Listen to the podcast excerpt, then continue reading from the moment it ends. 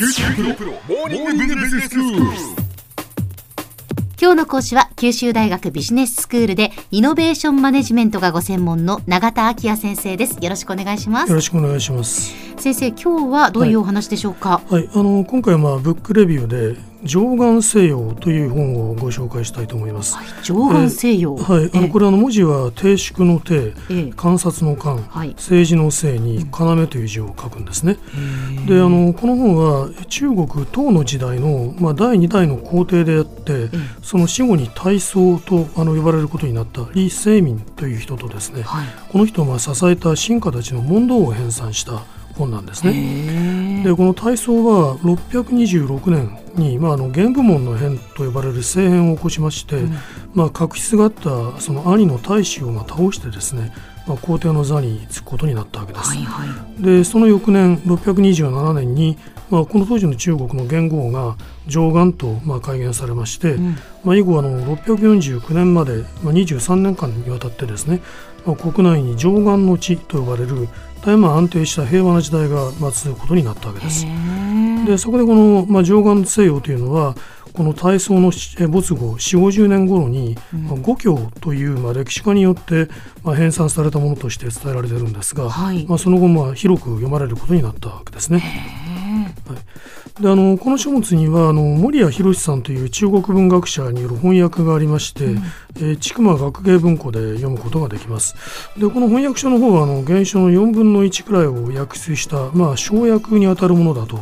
いうことなんですが、ええ。まあ、随所にこの役者による丁寧な注釈が加えられていて、まあ大変あの読みやすい本になっていると思います。でこの役者の解説によりますとこの「上岸西洋」という本には、まあ、中国はもとよりですね。日本においても、まあ、帝王学の教科書として長く、まあ、愛読されてきた歴史があって、はい。まあ、例えばあの徳川家康ですとか徳川幕府中興の祖と言われた、まあ、徳川吉宗ですね、ええ。まあ、こういった人に、まあ、親しまれてきてますし。あそうですえか。えそれからあのあの明治天皇ほかですね、まあ、歴代の天皇にもご進行、まあ、講義をお受けになってえいるケースが多いということなんですね。まあ、その数は記録に見えるだけで十数人に上っていると。実際この本にはですねその指導者の条件ですとか、まあ、人材登用のあり方ですとかトップの座にある人ならばこう必ず直面するような問題に対するまあ向かい方がまあ示されているわけですね。まあ、そのためにこの我が国の経営者の中にも、まあ、座右の書として挙げる人が少なくないと思います。まあ、あの内容を体系的に整理してお話しする時間はありませんから、私自身が特に印象に残った部分を、まあ、いわばこう切り取った形で、えーご紹介したいと思います。はいえー、と例えばあの進化の還元、まあ、あの下が上のものをこう諌める言葉ですね、ええ。この還元に耳を傾けることの重要性がまあたびたび論じられているんですね。体操側の進化の議長という人に名君と暗君、まあ、つまりあの賢い君主と愚かな君主の違いはどこにあるのかと、まあ、尋ねますと、まあ、これに対してあの議長はですね名君の名君たるゆえんは広く進化の進言に耳を傾けることであります。うん。えーまた暗君の暗君たるゆえんはお気に入りの進化の言葉だけしか信じないことであります。と、まあ、そう答えてるというんですね。はい。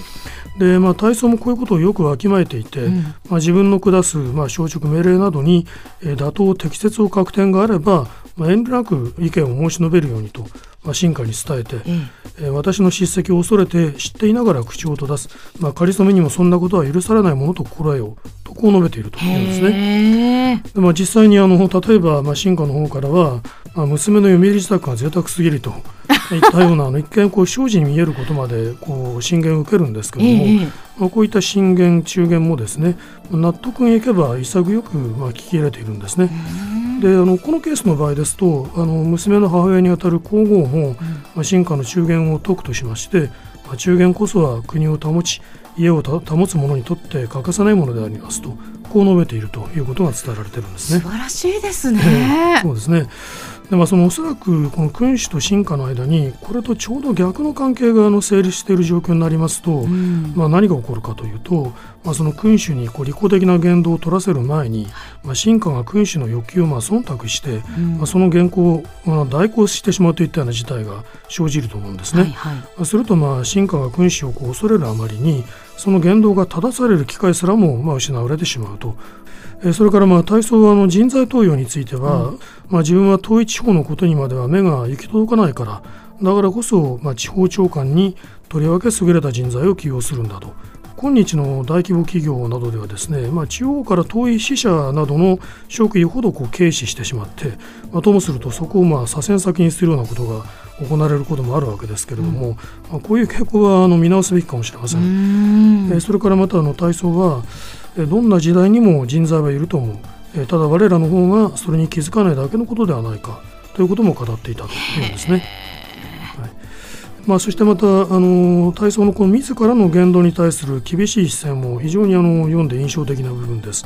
あの体操は言語は君主の数奇なりまあ、つまりこの上なく重要なものだと。言葉というのが大切だってことですか、えー、そうですね、まあ、君主たるものを進化に語るときはわずかな失言もあってはならない、うん、まあ、たとえ些細な失言であっても影響するところは大であって庶民の失言とは同列に論じられない、まあ、こういうことを言ってるんですね。まあ、こういう点はあの政治家のこう耳を疑うような失言がたびたび報道されることもありますから、聞かせてあげたいですよね。まあ、あの1300年以上も前にこうしたことがまあ言われていたと、まあ、こういう書物の普遍性にはちょっとこう恐ろ恐ろしいような感じさええー、すると思います。うん、そうですね、うん、ただやっぱりまあこうしてその読んでみると本当にその、まあ、リーダーにとって何が必要かというのが、はい、やはりこう今も通ずるものというのはたくさんあって、えー、そうですね、その部分というのは時代が変われど、はい。はい、やっぱり同じなんだなというふうに思いますね。えー、そうですね、えー、まあ、改めてその重要なあのポイントというものを再認識する上で、まあ、古典というのは役に立つものだと思います。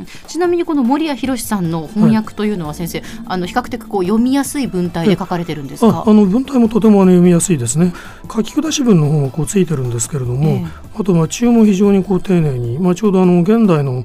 経営トップが読んだ場合に自らの経営問題として理解できるような事例なども含まれてますから、えー、まあ、そういう点でも非常に役に立つあの本かと思います。はいでは先生今日のまとめをお願いします。はい、えー、中国東大の第二代皇帝体操とまあ、その進化たちの問答を、えー、記録した、まあ、本ですね「上岸西洋」というものをあのご紹介してきました、まあ、トップの座にあるものの条件などについて普遍的な考え方が、まあ、示されているものですので、まあ、どうぞあのご一読ください。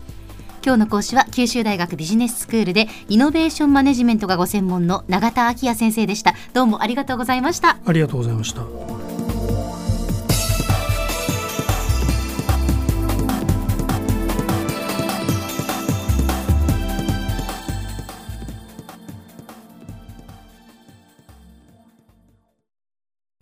QT PRO は通信ネットワーク、セキュリティ、クラウドなど QT ネットがお届けする ICT サービスです。九州中に展開した光ファイバー網を基盤に一番身近なビジネスパートナーとして九州の企業自治体の皆様をサポートします。詳しくは QT プロで検索を。